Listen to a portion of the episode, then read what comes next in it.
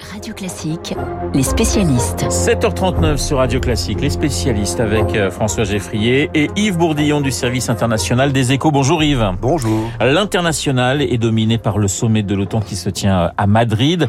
Joe Biden parle d'un sommet historique. Yves, l'OTAN, c'est vrai, s'agrandit hein, avec le processus d'adhésion de la Suède et de la Finlande. Deux pays neutres qu'ils ne seront plus.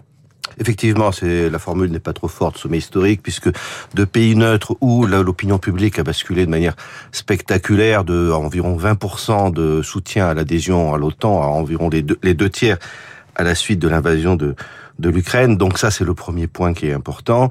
Le deuxième, c'est que cet élargissement permet de consolider le flanc nord de l'OTAN, qui n'avait que l'Islande et la Norvège comme pays membres dans les latitudes arctiques.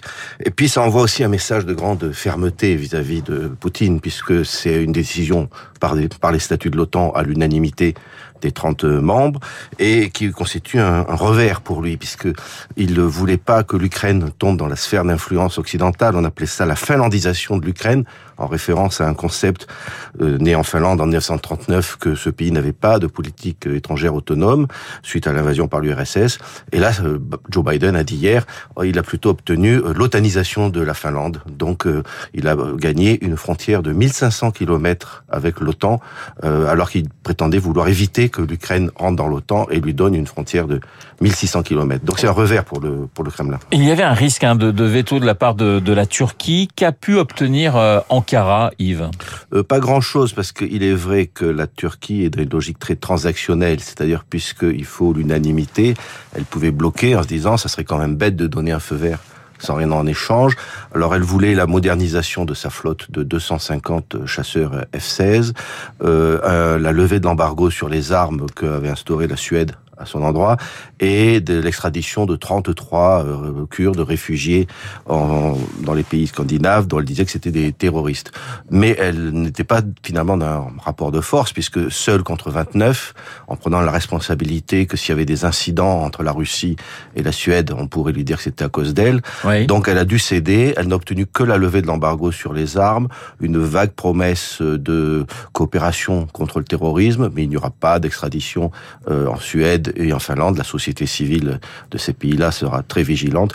Et puis effectivement, euh, Washington va moderniser ses F-16, mais ça c'était plus ou moins couru d'avance. Sommet historique, hein, disait euh, Biden. Et, petite phrase du secrétaire général de l'Alliance Atlantique, euh, Jens Stoltenberg, qui déclare que la Russie représente désormais une menace directe pour la sécurité des pays de l'OTAN.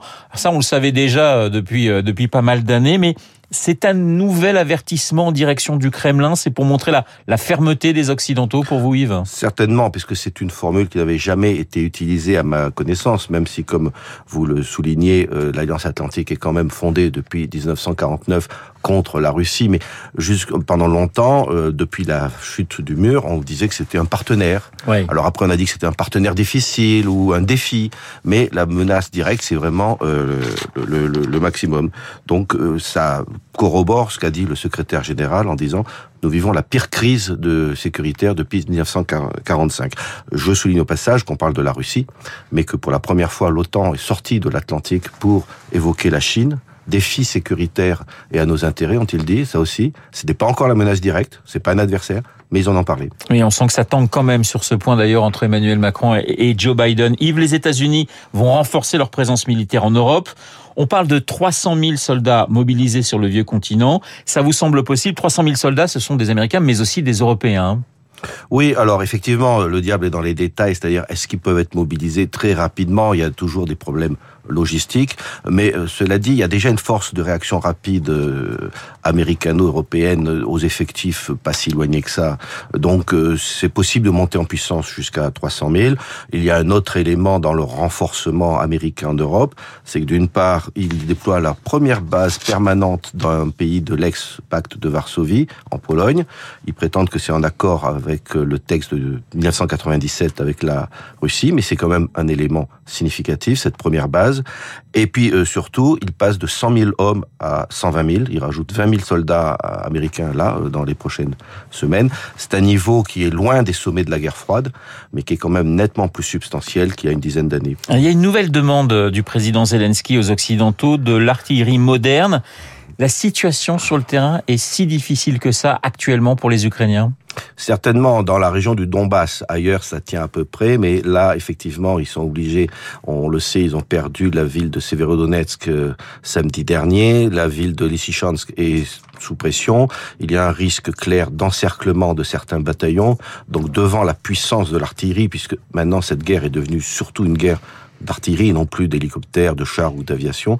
Ils sont en grande difficulté et ils reculent, certes, lentement, de environ un kilomètre par jour, mais bon, tous les jours, c'est rude pour eux. Ils ont reçu déjà des, de l'artillerie assez sophistiquée, les canons César français, les lance-missiles multiples américains IMARS, des des obusiers allemands sophistiqués.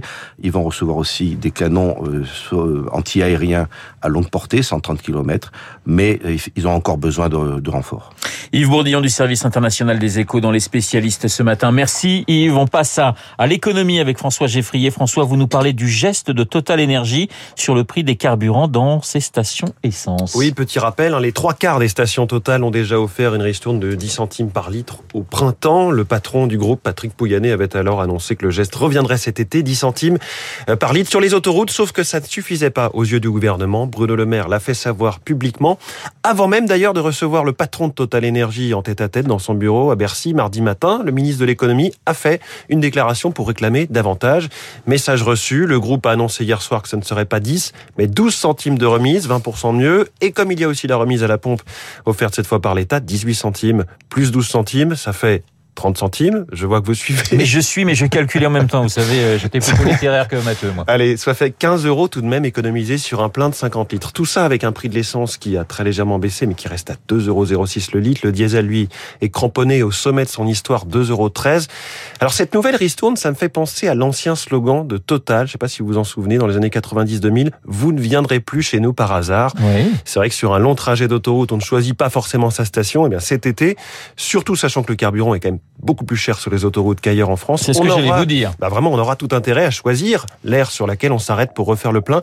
C'est malin de la part de Total Energy. Au passage, Pardon, au passage, on note qu'il y a beaucoup moins de stations concernées qu'au printemps, 120 environ, puisque ce ne sont que les autoroutes, au lieu de 2700 il y a quelques semaines. Alors cette ristourne intervient dans un contexte bouillant sur le pouvoir d'achat au niveau politique, mais aussi en interne chez Total Energy. Vous avez raison, il y a eu une grève il y a quelques jours chez Total Energy, même si ça n'a pas fait beaucoup de bruit. La CGT prévient déjà d'une nouvelle journée d'action le 28 juillet prochain, le jour où le groupe publiera ses résultats financiers qui devraient être une nouvelle fois exceptionnels. Et puis, il y a la bataille politique. En effet, la loi sur le pouvoir d'achat sera la première à arriver à l'Assemblée dans quelques jours. Le gouvernement a besoin des voix d'une partie de l'opposition pour faire voter ce texte. Il a fait hier un petit signe d'ouverture à destination des élus les républicains en se disant prêt à justement à prolonger sa remise à la pompe de 18 centimes. LR veut faire baisser le prix de l'essence. D'autres propositions émergent plus radicales visant à taxer ce qu'on appelle les surprofits ou super profits des entreprises qui, qui profiteraient de la crise actuelle, de la guerre en Ukraine, du boom des matières premières.